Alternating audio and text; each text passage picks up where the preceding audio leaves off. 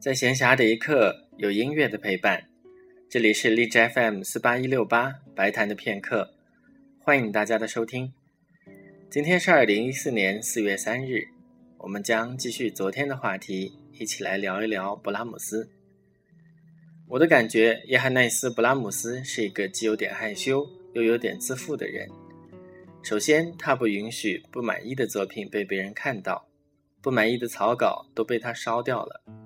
另外一方面，他对自己的音乐还挺自信的，他觉得他的音乐很新潮，而且他和柴可夫斯基还有像瓦格纳，时不时的还打打口水仗。因为他如此谨慎的态度，使得他最后只完成了四部交响曲，这在浪漫主义时期算是很少的了。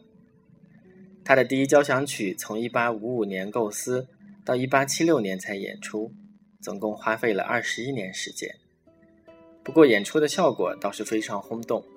当时的大指挥家彪罗说这是贝多芬的第十交响曲，只不过勃拉姆斯本人对这个说法不是很喜欢。